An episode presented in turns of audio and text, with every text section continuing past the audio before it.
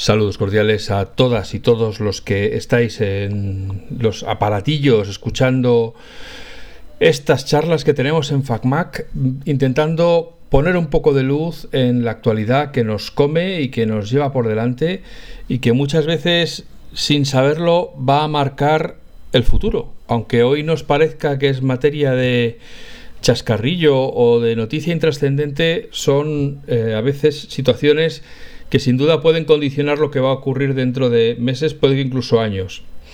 En este caso tenemos dos temas en cartera y como ya sabéis que yo soy muy, muy de mis cosas y procuro, procuro, no meterme en las de los demás, para hablar de esto que tengo hoy en la cartera he llamado a nuestro buen amigo Víctor Salgado, ya sabéis, abogado especialista en propiedad intelectual, en nuevas tecnologías, en privacidad, que es a quien recurrimos habitualmente cuando pasan las sirenas como es ahora? Pues sí, justo, y eso que tengo esto cerrado, disculpa. Sí, no, no, es que ha pasado, están ahí. Vienen a por él. Están esperando ahí. Vamos a ver, a que hable rápido porque a lo mejor vienen a por él. A ver, a ver. Bueno, hola Víctor, buenos días, buenas tardes, buenas noches. Si la policía nos lo permite, ¿qué tal estás? Hola, ¿qué tal? Buenos días, buenas tardes, buenas noches. Pues nada, encantado de, estar una vez más eh, contigo. Gracias por la invitación. Y bueno, si la policía nos lo permite, vamos a intentar pues hablar de todos estos temas tan interesantes, tan apasionantes, porque bueno, las noticias relacionadas con la tecnología y, particularmente por lo que nos atañe hoy, relacionadas también con la tecnología y en el derecho, eh, no nos dejan descansar ni en vacaciones, vaya. Claro. En este caso, vamos a empezar, si quieres, por por la que no concierne a Apple directamente, aunque yo creo que indirectamente también le atañe, que es la fastuosa y onerosa multa que la Unión Europea le ha impuesto a Google. No sé si es por abuso de posición, por monopolio, por ser un gángster con su sistema operativo y su, buscador. A ver, explícanos un poco, porque lógicamente en esto es muy fácil hacer un titular. Claro. Pero normalmente en estos temas legales las cosas, las aguas van más profundas que el mero titular, ¿no? Efectivamente. Eh, bueno, voy a intentar, eh, bueno, como siempre, hacer, eh, bueno, intentar utilizar un lenguaje no jurídico, lo más coloquial posible, lo más claro posible, para intentar explicar un poquito qué es lo que ha pasado y, qué, y qué es lo que se ha decidido en este caso. Que por cierto no es el último capítulo, que aún puede que veamos un postcapítulo, porque realmente la cantidad, como bien comentas, es muy impresionante. La cantidad concretamente que ahora mismo se ha condenado a Google a abonar es de ni más ni menos que 4.125 millones de euros. ¿eh?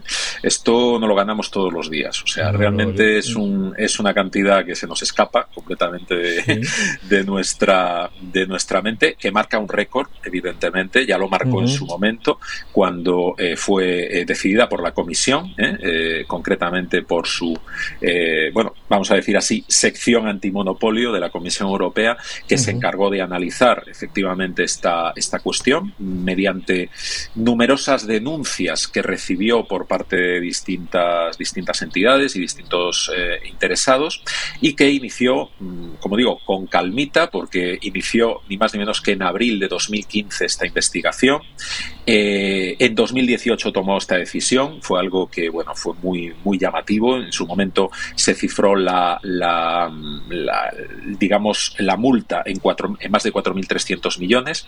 Aquí, eh, obviamente, Google recurrió a la justicia, ¿eh? aquí recurrió ante el Tribunal de Justicia de la Unión Europea y el Tribunal de Justicia de la Unión Europea mm, ha decidido, en este caso, eh, bueno, confirmar prácticamente en su totalidad la sanción impuesta en su momento por la Comisión, aunque como aprecia una pequeña alegación, que luego bueno, podemos entrar en ella, pero bueno, es más que nada un tecnicismo ¿no?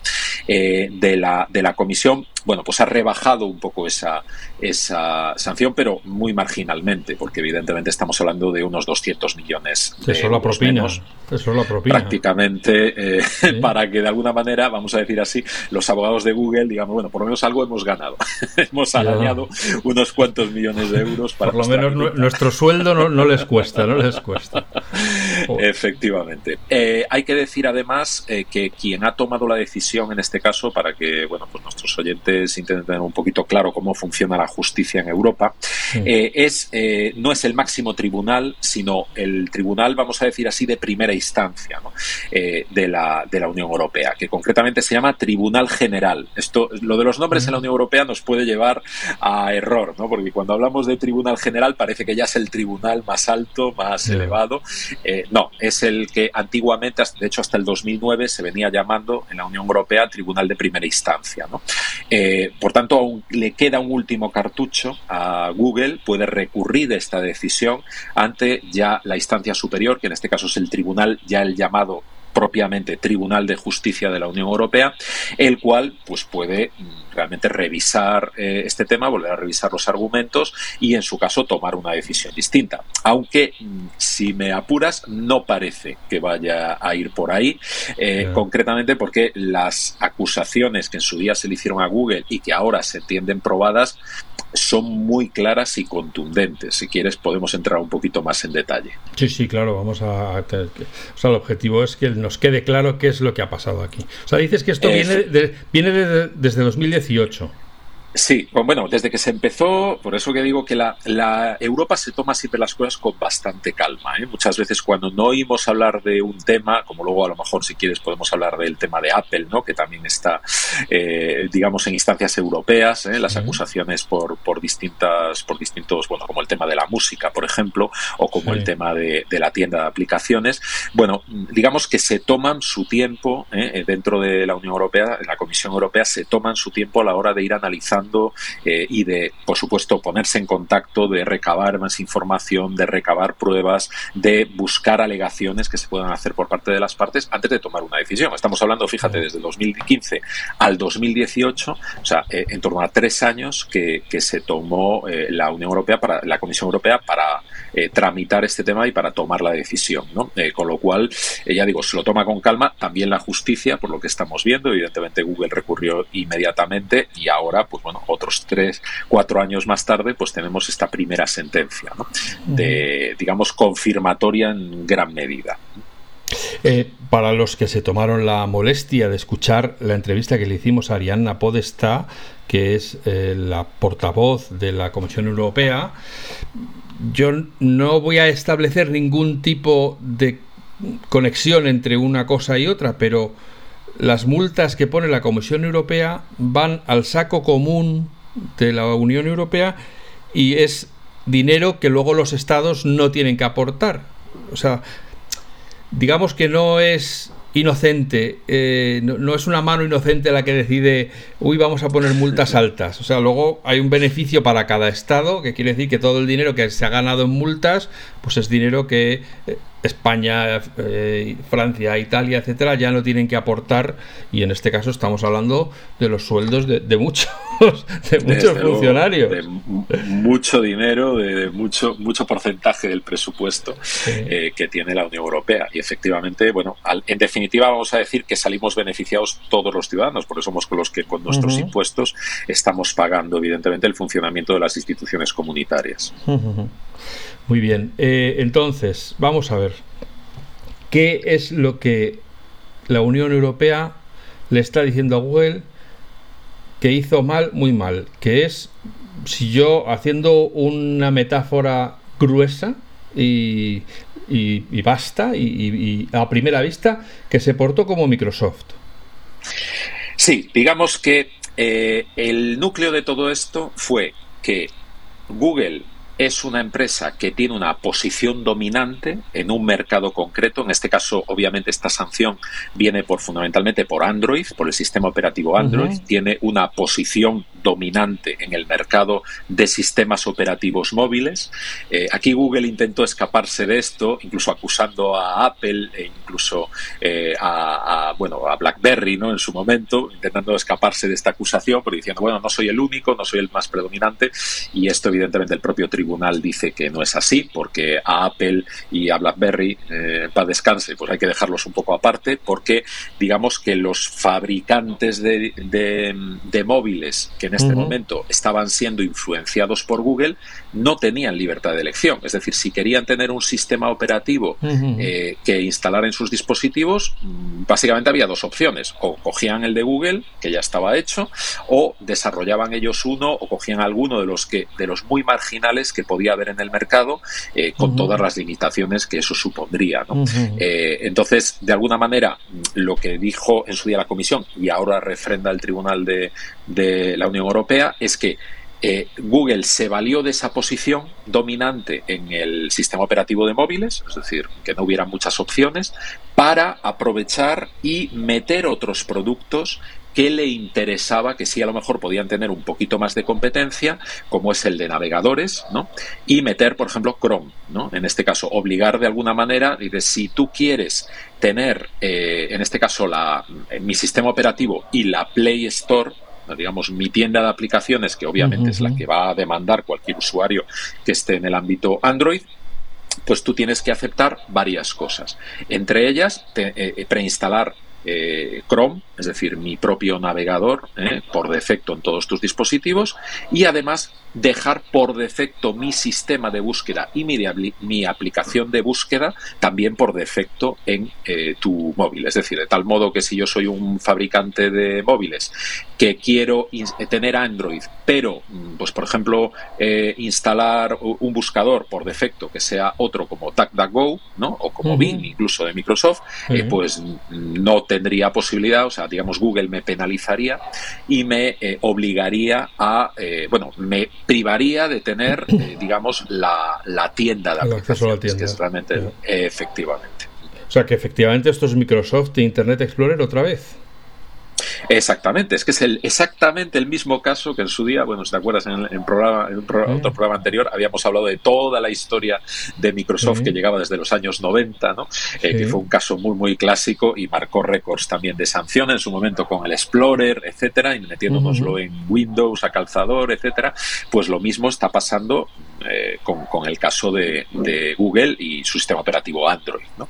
Eh, en el que realmente, bueno, pues todos estos acuerdos a los que llega con, con los, eh, con, los fabricantes, eh, pues le dan una ventaja competitiva frente a otros que realmente podrían estar en mejores condiciones de competir con Google, como es, por ejemplo, en el mercado de navegadores o en el mercado de búsquedas, pues logrando una artificialmente, según eh, evidentemente lo que ha determinado la, la Unión Europea, eh, una posición, digamos, ventajosa, una, una posición que, que, le pone por delante de los demás. Una cosa que a mí no me ha quedado clara es si Google, Android, ha dejado de hacer esto ya o en el fondo eh, o, sigue siendo la misma la misma actitud. O sea decir no no eh, si puedes no ponerlo pero luego no vengas llorando si tu teléfono funciona mal esta es la gran duda, digamos, ¿no? Eh, a priori, por las alegaciones de Google, parece que sí. Parece que dice que ya estas prácticas ya no las está realizando o no las está realizando del mismo modo. De todas maneras, habría que acceder a esos contratos, ¿no? Que, bueno, muchos de ellos, evidentemente, son secretos que no se pueden, no se pueden saber y los propios fabricantes tienen cláusulas de confidencialidad, ¿no? Respecto a los mismos. eh, pero, vamos, sin duda, eh, si no se está haciendo esto mismo, se, muy probablemente se están aplicando eh, triquiñuelas similares para lograr el mismo objetivo. Eh, otra cosa es que se disimule más. Esto lo suelen hacer mucho las grandes plataformas, eh, y la propia Google o Meta, el antiguo Facebook, etcétera, cuando hablamos, por ejemplo, de sanciones de privacidad, ¿no? que dicen, ah, no, entonces cambiamos nuestra política, lo ponen de otra manera, parece que es todo muy, mucho más comprensible, pero en el fondo te está diciendo lo mismo, pero con otras palabras. ¿no? Bueno, eh, en este caso, desde luego, mm, eh, Google puede estar jugando a esto, aunque yo me lo pensaría, porque la sanción es muy elevada eh, eh, puede que esté intentando ganar tiempo con recursos, puede que esté intentando ganar tiempo para tomar una decisión definitiva en cuanto a su modelo de negocio eh, y su relación con los fabricantes, pero yo desde luego le recomendaría tomar cartas en el asunto porque esto puede ser la primera de, muchas sanciones que pueden venir en el futuro. Y desde luego si la Unión Europea tiene que volver sobre un mismo tema porque no se le hace caso, te puedo asegurar que las sanciones podrán ser mucho mayores. ¿eh? Y luego las famosas sanciones por día, que ya en su día eh, Microsoft sufrió, ¿no? Eh, por cada día de, retraso o sea, en cumplir una de estas órdenes, pues se le aplicaban unos 500 millones de recargo en su día de la época, 500 millones de, pesetas, digamos, al cambio, En su momento, por cada día de, retraso a finales de los 90, ¿no? Pues ahora podemos esperarnos también un, cada día de retraso en cumplimiento efectivo de cualquier cualquiera de, estas menciones o, de estas eh, obligaciones que se imponen, estas órdenes ya que se imponen por parte de la Unión Europea, eh, pues puede traer, acarrearle mucho, mucho eh, dinero de cara al futuro. Porque ya en, siempre que hablas dices, ¿no? y en caso de que no se cumpla, puede llegar hasta el 5% de la facturación, la multa puede ser hasta del 5% o algo así. Aquí incluso, aquí incluso el 10%, ¿eh? porque estamos hablando, por ejemplo, cuando hablamos en protección de datos, que ya es una barbaridad, porque en protección de datos no estamos muy acostumbrados a esto, eh, puede llegar al 2 o incluso el 4% del volumen de facturación. ¿no? Eh, en, el caso, en este caso puede llegar al 10% del volumen de facturación. Para que nos hagamos idea, mm, la facturación de de Google es un verdadero monstruo. ¿no? Eh, yo me acuerdo, bueno, en su día cuando Google fue sancionado en el año 2018 por parte de, la primera gran sanción de protección de datos, 50 millones en Francia, yo hice el cálculo de cuánto podría suponer el 4% si es que le hubieran ido a poner la máxima. Por entonces, y hablando del de, la, de, su facturación en el 2017, o sea, ya ha llovido desde entonces, eh, el 4% eran 1.340 millones de euros. El 4 si hacemos una traslación directa de esto, bueno, pues evidentemente eh, podríamos hablar de que estaríamos hablando de un 10% podría ser tranquilamente pues estos 4.000 o más millones de euros que irán incrementándose, porque la facturación se va incrementando año tras año, con lo cual podemos estar hablando de que, bueno, eh, podemos tener otra sanción similar o mayor, ¿no? Esto de una atacada, pero es que la sanción por día esa parte y es según otros parámetros que se iría sumando a esta sanción. Una pregunta de espectador de estos que están ahí en el bar hablando de lo que no saben, ¿no? También hay una sensación de que se está empleando mano dura, que ya se han acabado las multas de aviso, mira, no seas malo, te vamos a poner, como has dicho antes, unos milloncitos para que veas que, si queremos podemos, pero anda, no, no peques más. Porque parece que ahora ya sí que se han acabado las contemplaciones, ¿no? Que van directo, o sea, que lo que quieren es que, que no se pase ni una y transmitir esa sensación de que se está de verdad trabajando para que no se pase ni una. Efectivamente, sin duda alguna, o sea, totalmente, eh, total, es totalmente así. Eh, tanto es así que, de alguna manera, las primeras sanciones mm, han venido un poco, y ni siquiera muchas veces han sido sanciones, muchas veces ha habido resoluciones o comunicaciones directas de aviso. Eh, esto puede estar pasando en este momento, por ejemplo, con Apple, ¿no? En el que, pues, em, la comisión no solo se ciñe a lo denunciado en su momento, sino también posteriormente está viendo qué es lo que hace la plataforma después de que se le hayan comunicado estas sanciones y que le sea, digo estas sanciones, estas acusaciones y que se le haya dado opción de defenderse por alegaciones. Entonces, eh, las decisiones que vaya tomando la plataforma mientras está instruyendo este asunto también va a influir directamente, en su caso, en la resolución del mismo, eh, en la aplicación de la sanción o no, etcétera. Ya vemos, por ejemplo, Apple que está ya tomando algunas decisiones que mm, cambian en cuanto a comisiones de la Apple Store, en cuanto a, a, permitir pagos, ¿no? o por lo menos anunciar, o permitir que se anuncien otros medios de pago que no sea solamente el sistema de pago dentro de su plataforma, que muy probablemente van encaminados en este sentido, ¿no? a que si cae el castañazo, pues por lo menos no caiga con toda la contundencia que está cayendo. Pero sin duda la Unión Europea, eh, bueno, y sobre todo desde la administración de Vestager, eh, lo que está transmitiendo es un mensaje muy claro de que eh, las plataformas tecnológicas, sobre todo las grandes plataformas tecnológicas, eh, digamos las antiguas GAFA o que ahora llamamos también GAMA en función de eh, el cambio de denominación de Facebook, eh, pues como es, ya digo, en este caso Google. Microsoft, Amazon y la propia Apple, además de Facebook, etcétera. Bueno, pues realmente están en el ojo del huracán en este momento en cualquier decisión porque están acumulando mucho poder y están teniendo una capacidad enorme de acumulación eh, y de, digamos, de trastorno del mercado eh, a, nivel, a nivel mundial y concretamente del mercado europeo que afecta directamente a nuestras empresas y a nuestras organizaciones, por no decir a los ciudadanos a la hora de tener libertad de elección del mejor servicio o del mejor producto, ¿no? Que esto y por un precio módico, que es de lo que se trata en estos casos, ¿no? Eh, aquí, bueno, Google no tenemos tanta preocupación por lo que nos cobra, que ya sabemos que no nos cobra nada, aunque luego nos pagamos con otra moneda, que en este caso, pues evidentemente es nuestra privacidad o nuestra libertad de elección en este caso. Sí. Mm, está, por, claro, Google ya ha dicho que va a apelar, que se siente muy decepcionada con, esta sentencia, con esta confirmación de la sentencia. Eh, y entonces deduzco que la, si esto empezó en el 2018, ¿qué nos vamos? ¿A otros dos años por lo menos para, para que se cierre el caso definitivamente? Pues probablemente estaríamos hablando en torno a esta, este. Depende mucho también de la carga de trabajo, de la prioridad que se le dé dentro de eh, los distintos, eh, del propio tribunal, el propio alto tribunal de justicia de la Unión Europea.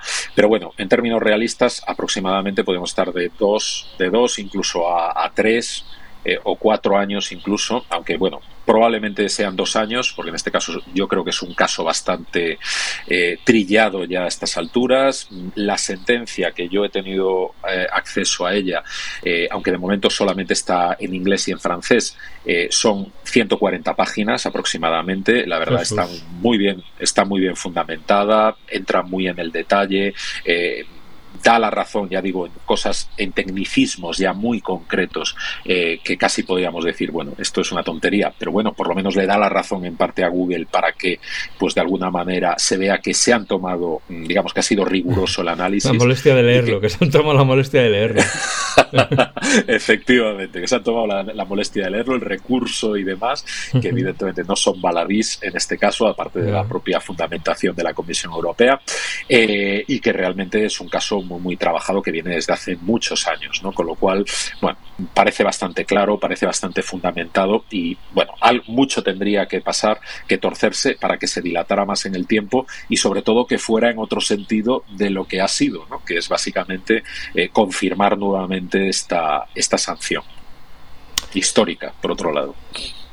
Eh, mm, claro, una cosa que a mí me tiene un poquito loco es, ¿pueden condenar a Google por abuso de monopolio y a continuación condenar a Apple por abuso de monopolio? O sea, ¿puede haber dos monopolios en el mismo sector?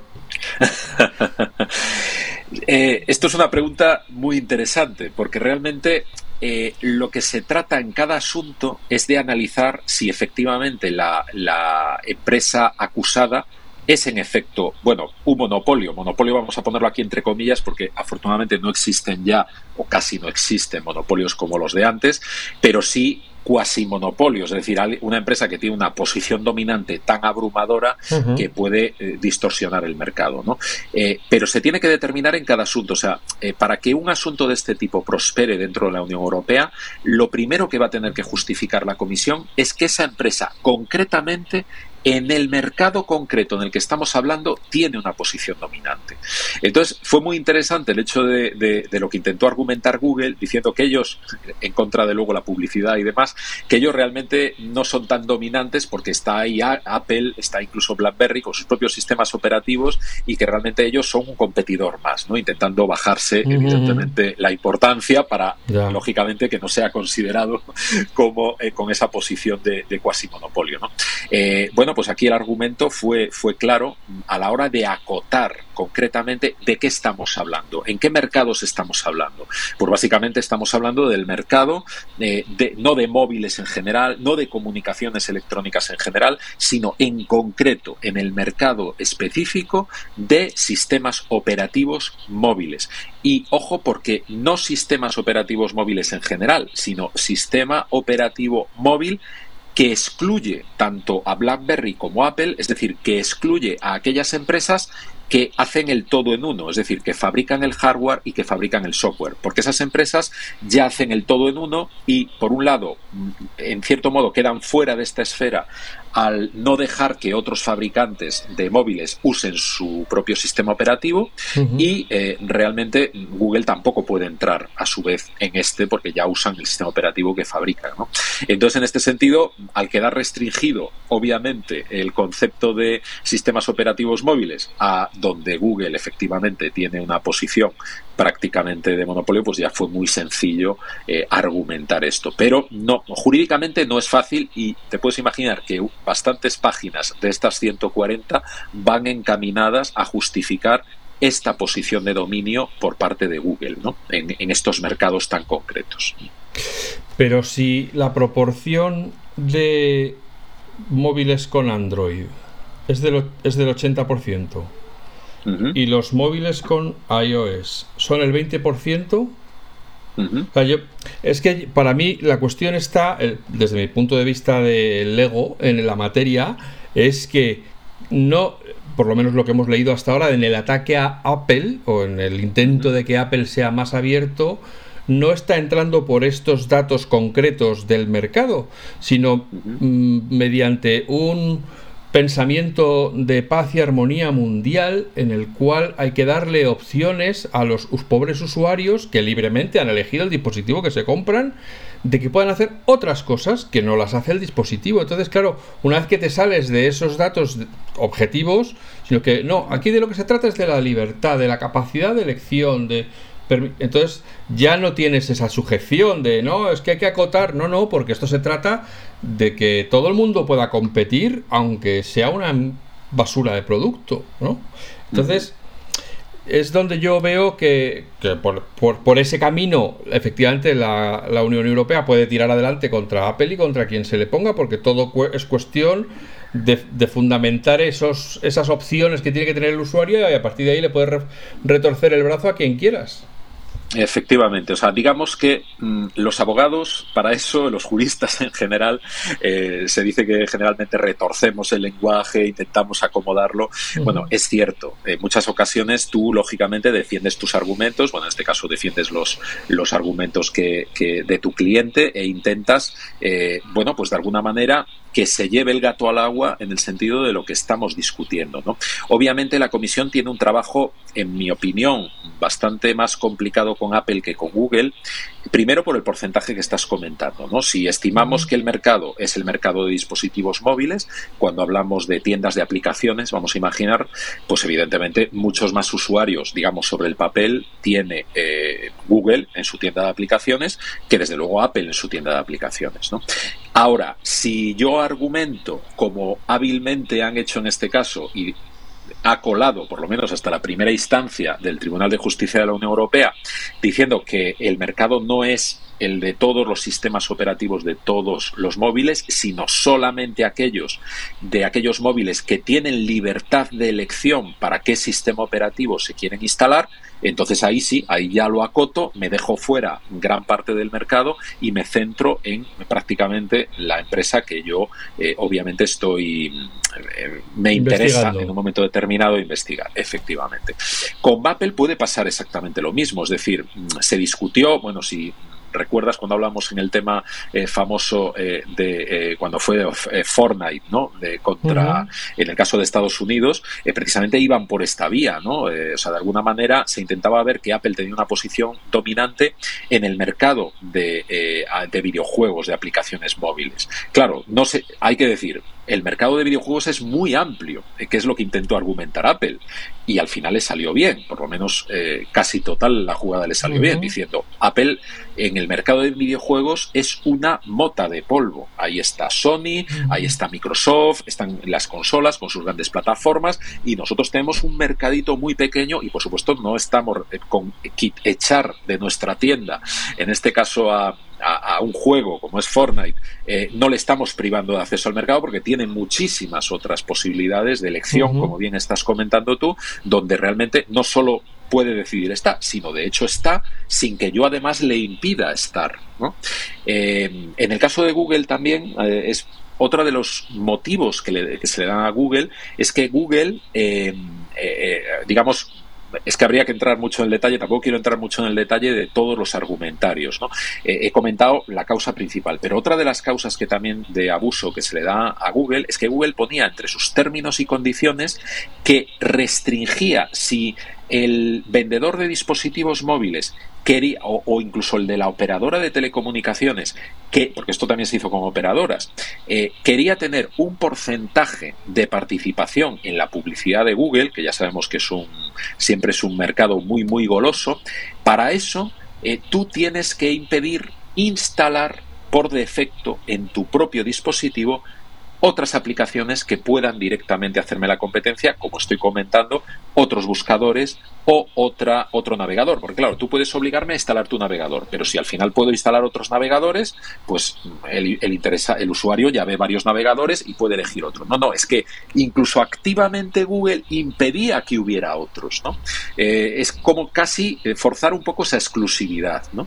Eh, pues en este caso Apple podría, podría haber hecho lo mismo, podría haber dicho, vale, si tú quieres estar en la App Store, eh, tienes que no estar en otras eh, en otras plataformas en otras tiendas. Y eso evidentemente pues no lo ha hecho. Y eso le, favoreció mucho en el juicio eh, digamos el juicio americano Parte de estos argumentos son trasladables también, por supuesto, a, Europa, ¿no? cuya normativa en materia de antimonopolio tiene sus particularidades, pero a grandes rasgos tiene mucho en común con la normativa antimonopolio americana.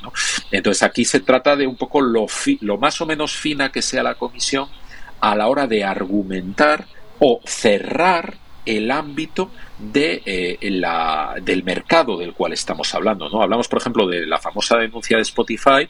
Claro, ¿cuál es el mercado? El mercado es el mercado de música en general o el mercado concretamente de streaming en dispositivos iOS, porque en ese caso, si hablamos del mercado en streaming en dispositivos iOS, pues evidentemente eh, Apple va a tener una, una posición privilegiada en relación a la que puede tener eh, eh, pues Spotify y otras. ¿no?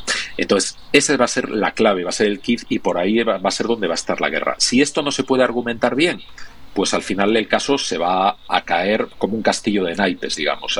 tenemos que ir construyendo el caso desde los cimientos hacia arriba, siendo el tejado siempre eh, pues la decisión final, que sería en este caso la sanción. Y pero que ese tejado tan bonito que queremos poner de pizarra se tiene que sostener en, todas las en todo el demás argumentario. O sea, 4.000 millones de euros, como en este caso se le han puesto a Google, no se puede apoyar en la nada y la sanción que en su día, si es que se pone en su día alguna sanción de este tipo a, Apple, tiene que estar también muy bien fundamentada.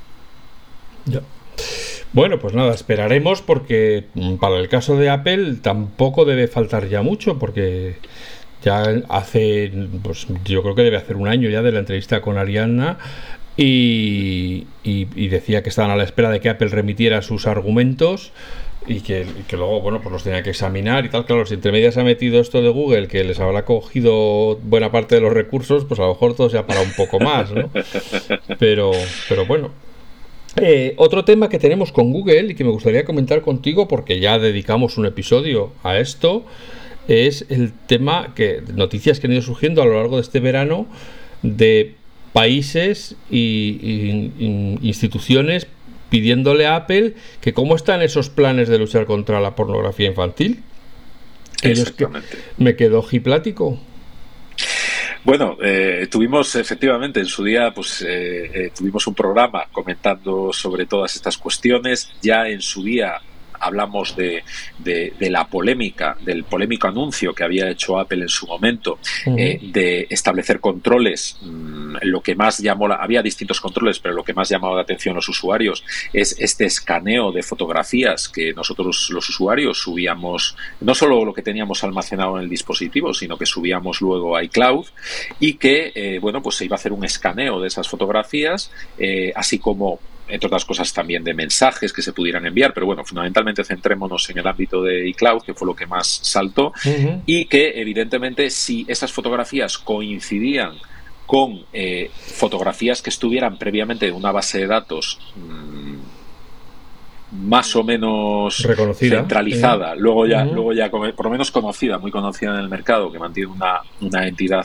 norteamericana eh, contra el abuso de, infantil, eh, pues si coincidía, pues evidentemente sacarían una alerta, ¿no? Una alerta eh, inmediatamente, incluso llegando a las propias autoridades. Aunque ellos dijeron que la alerta inicial iba a ser básicamente un algoritmo, algo que no había una intrusión, eh, sino que básicamente se compararía pues un hash, básicamente, si coincidía, ¿no? Y luego habría siempre un humano que entraría a ver si efectivamente esa, esa imagen es correcta y, pertenece y se podía considerar eh, de abuso para decidir finalmente comunicarlo o no a las autoridades. ¿no? En su momento dijimos que bueno todo lo que sea luchar contra la evidentemente contra el abuso mm, sexual infantil quién puede decir que no está en contra a favor de eso no eh, y nosotros desde luego no decimos lo contrario. Lo que cuestionamos son los métodos que se pueden utilizar y que en ocasiones pueden ser métodos muy intrusivos que pueden conculcar derechos eh, fundamentales, como en este caso es la privacidad o incluso la intimidad de las propias personas. Eh, Apple con todas estas críticas, incluso se llegó a acusar también a Apple eh, posteriormente, que me pareció bastante curioso, por, por distintas entidades de, derechos humanos eh, a nivel internacional, como Amnistía Internacional, etcétera, de que esto se podría utilizar por parte de algunos gobiernos para mm, no, aprovechando que el Pisurga pasa por Valladolid, meter ellos hashes que hiciera, identificaran a, disidentes políticos o, posibles terroristas, entre comillas, y que esto pudiera ser evidentemente una, una vía para perseguir a esos, eh, a esos disidentes políticos. Bueno, Apple salió dando explicaciones diciendo que esto no podría pasar, que tienen unos, digamos, unas cortapisas internas para impedir que esto pase con esta verificación. Porque, claro, porque, a ver, la base de datos de hashes está en el propio, a ver, la del dispositivo se compara con la de la nube. Entonces, para que coincida, primero tendrían que haber inculcado ese hash dentro de tu dispositivo, cosa que parece poco probable porque no van a infectar, porque eso viene en el propio sistema operativo, no es algo que se descargue después, ¿no? No es una cosa que se Entonces, bueno, no es verdad que una vez que lees las explicaciones parece poco probable que el gobierno chino, por mencionar al sospechoso habitual, o ahora también Putin está escalando está, escalando puestos rápidamente, eh, infectar a todos los iPhones del mundo para detectar dónde está Zelensky en cada momento. De manera que cuando saliera ahí detrás en una foto, de repente le llegara un aviso al servicio secreto ruso diciendo, ah, se le ha visto en Praga. Bueno, pues no, eso no, no, es, no parece factible. Pero el caso es que por otro lado, ahora hay fuerzas que le piden a Apple que, que, que no iba a luchar contra la pornografía infantil. Y entre ellos, eh, pues instancias europeas también. O sea, no solo hablamos de instancias norteamericanas, que son las que están también eh, muy, muy sensibles con este tema, si incluso en Europa, pues evidentemente estamos también, eh, bueno, incluso regulando. En su, en su momento habíamos hablado de este famoso reglamento que se sacó de prisa y corriendo como excepción a la, norma general que prohibía o que protegía nuestras comunicaciones para establecer una excepción en el ámbito de abuso infantil para que se pudieran seguir haciendo, que no empezar a hacer, porque en Europa también, desde hace muchos años, también se establecían controles similares eh, en nuestros distintos servicios de comunicaciones, algo que llamó y rompió, rasgó muchas vestiduras, pero es algo que, bueno, por ejemplo, eh, se hablaba de que Google o Amazon llevaban años haciendo, haciendo esto, ¿no? Eh, Microsoft, perdón, llevaban años, entre 10 y 8 años antes de que saltara este escándalo, ¿no? Realizando esto y compartiéndolo con esta información con, las autoridades. Efectivamente. Bueno, pues ahora tenemos encima de la mesa una propuesta de reglamento de la Unión Europea, también recién salida del horno, eh, de mayo de, este mismo año, eh, que obviamente es una propuesta, habrá que ver. Eh, precisamente es un nuevo reglamento porque se establecen normas para prevenir y combatir el abuso sexual de menores y entre las que se establece la obligación por parte de los prestadores de servicios de social e información de establecer una monitorización de los contenidos a través de sus redes, ¿no? Con lo cual también, una vez más, va a pillar de lleno a Apple. Esto de todas maneras todavía no está en vigor, es una propuesta, pero que efectivamente, bueno, pues distintos sectores eh, se están eh, posicionando, incluso normativamente, para que eh, Apple no quede como una bolsa fuera de todo este control, ¿no? que la privacidad no sea una excusa para que los pederastas escapen de alguna manera. Que todo, eso sea lo que decimos. De todas formas, mm, para aquellos lectores que no se hayan enterado, que sepan que un pobre hombre, ahora no recuerdo si americano o inglés, que utilizaba una imitación de iPhone, con Android, claro, em, le pidió a su médico que le enviara fotos del pito de su hijo, de su bebé, porque estaba rojo, tenía una irritación y se las mandó por correo electrónico. El sistema de Google no solo las identificó como pornografía infantil, sino que le canceló todas sus cuentas de Google, eh, Gmail, le cerró la cuenta, le denunció, se presentó a la policía en su casa y tuvo que demostrar que era una comunicación legítima. o sea, que, Efectivamente. Que, eh, fijaros lo, que han, lo, que han, cargado contra Apple, que todavía no había sacado nada, y Google, que lo lleva haciendo impunemente desde hace tal, fijaros los, los catástrofes que le organiza a sus usuarios. Y además una decisión que dejó, bueno, en este caso totalmente incomunicado, ¿no? A este, a este sujeto que además tenía su actividad también, si no recuerdo mal, profesional también a través de, algo que no recomiendo desde luego, pero utilizaba prácticamente todas las aplicaciones de Google para su actividad profesional y imaginaos, y, quedó totalmente bloqueado, o sea, todo ese, todos esos contenidos, ¿no? con todo lo que ello comporta y las explicaciones a terceros y el daño al honor, etcétera, etcétera. ¿no? Eh, ¿Podría, ¿Podría demandar este usuario? Ah, ¿Podría demandar a la Google? Por supuesto, podría perfectamente demandar a Google por, por daños y perjuicios eh, y que evidentemente, bueno, pues no solo achacar todos los daños económicos que pudiera haber sufrido eh, por la pérdida, incluso por la suspensión de su actividad, y, incluso también por el daño moral, ¿no? que, que que en Estados Unidos puede llegar a ser muy importante, porque no olvidemos que Estados Unidos, a diferencia de España, cuando nosotros allí en un procedimiento civil mm, pedimos eh, pues una indemnización, en Estados Unidos se aplica lo que llamamos la indemnización punitiva, es decir, Mientras en España todo lo que lo único que podríamos reclamar sería, pues como estamos comentando, los daños efectivamente producidos, ¿no? O como mucho el daño moral, pero un daño moral limitado a nuestras circunstancias, eh, a, algo razonable, vamos a decir así, dentro de las circunstancias.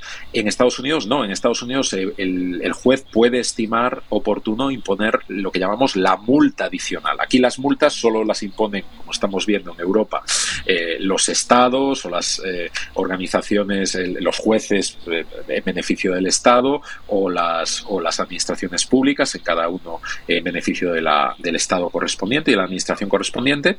En Estados Unidos no. Una multa puede llegar a ser un particular. ¿eh? Esto hablamos, por ejemplo, los famosos casos de las tabacaleras, que se condenaran por muchos millones de euros a las tabacaleras. Esas multas millonarias no las ponía el Estado, las pusieron, o sea, fueron en juicios de perjudicados pues, con cáncer de pulmón, etcétera, que impusieron y eh, esas demandas a las tabacaleras, en ocasiones de manera colectiva, y esas, esas cantidades inmensas de, dinero se dieron directamente a, a los demandantes en estas, eh, en estas eh, no descartemos que este pudiera ser uno de estos casos, ¿no? que se decidiera pues, hacer un escarmiento especial y si, el, si los abogados lo argumentan suficientemente bien y lo llevan por el cauce que tienen que llevarlo en Estados Unidos, pues realmente se pudiera dar una sanción eh, multimillonaria ¿no? en, beneficio de este, de este interesado. Pero claro, tendría que acudir a los tribunales, claro. Y que por lo tanto significarse ante todo el mundo como ese que envió fotos del pito de su hijo por eh, internet. Eh, también, efectivamente, saldría pues en bastantes medios y, de alguna manera se haría bastante eco. Pero ya lo hemos comentado también en otras ocasiones, eh, lo que tenemos es que no, a, no dejarnos, no acostumbrarnos a un mundo que esté exclusivamente gobernado por algoritmos. ¿no? realmente, bueno, en su día habíamos comentado la anécdota ¿no? de que en el episodio anterior anterior donde hablamos precisamente de este tema de abuso, de abuso infantil, pues nosotros publicamos precisamente entre nuestras plataformas, pues digamos precisamente hicimos promoción de este, de este, de este programa haciendo referencia a la palabra pornografía, ¿no? pornografía infantil o pedofilia, creo que uh pedofilia, no pornografía, pedofilia. Y directamente Google nos prohibió esa publicación y la quitó, la retiró. Nosotros recurrimos, acudimos. Eh, inicialmente no nos metimos porque nos teníamos ya que meter en juicio en Estados Unidos y, bueno, no nos merece la pena mucho en este momento y por este tema eh, litigar a ese nivel. Pero eh, desde luego nos eh, sorprendió el argumento, eh, incluso derrotista, que se nos dio por parte de Google, que aunque se nos dio la razón efectivamente en lo que estábamos diciendo, que no estábamos haciendo apología de la pedofilia ni nada por el estilo, más bien todo lo contrario, para difundir un, programa en el que evidentemente queríamos aclarar términos y hablar de derechos al respecto, ellos dijeron básicamente de manera derrotista, y de bueno, aunque os diéramos la razón, que la tenéis, y retiráramos en este momento la publicación, eh, eh, poco tiempo después va a venir el algoritmo y la va a volver a retirar. ¿no? sí, venían a decir. el algoritmo es todopoderoso. Nos gobiernan las máquinas. Sí, sí, eso es lo que eh, yo lo veo, lo veo preocupante y creo que los, los humanos de momento debemos de intentar luchar contra ello.